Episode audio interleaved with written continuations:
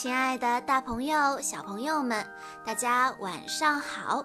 欢迎收听今天的晚安故事盒子，我是你们的好朋友小鹿姐姐。今天我要给大家讲的故事是由魏灵犀小朋友推荐，故事的名字叫做《小牛中了一个奥特蛋》。春天到了。老牛在院子里撒下了大把的花种。他的儿子小牛说：“我也要种一粒种子。”他拿出奥特蛋埋在土里，明天这里就会长出一个宇宙英雄奥特曼了。第二天凌晨，小牛正在被窝里做着奥特曼暴打小怪兽的美梦。咚！一声巨大的震动传来，什么情况？小牛快跑！地震了！老牛抱起小牛，窜出了房子。一出门，他们才发现并不是地震，而是一个巨人脚步的震动声。这个巨人高达一百米，站在院子里。饶有兴趣地看着那些被他惊吓得四处逃窜的人。不好，外星巨人入侵地球了！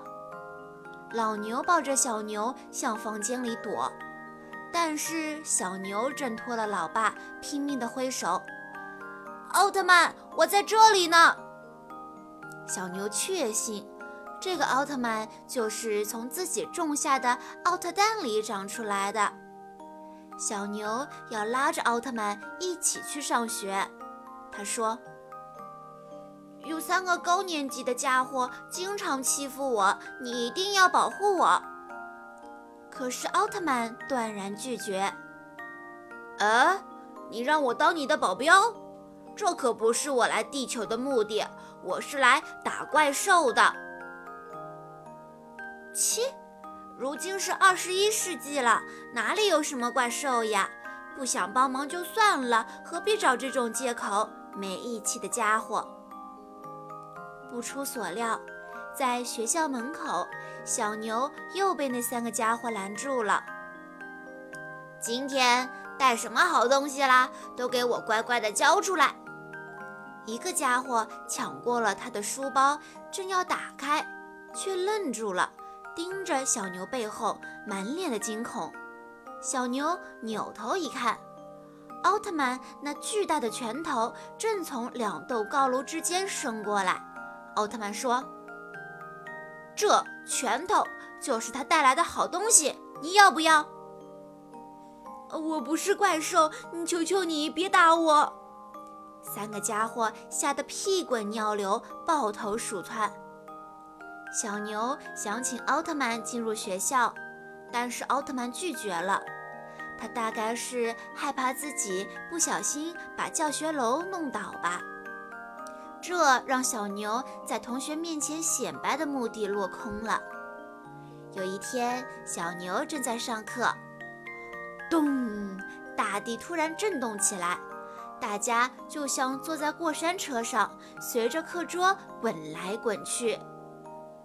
这个奥特曼，让你来你不来，不让你来却偏偏来学校捣乱。小妞推开窗户要吼奥特曼，却又啪的一声关上了。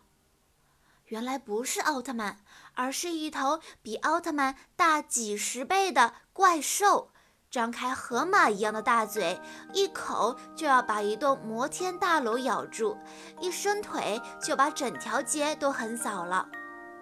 怪兽已经来到了学校面前，它抬起巨大的脚，眼看着就要踏到教学楼上了。救命啊，奥特曼！小牛大声呼救，可是奥特曼能听见吗？嗖！一道激光从空中射来，击中了怪兽的脸。是奥特曼，他从天而降。怪兽，我早就知道你会入侵地球，我已经等候你多时了。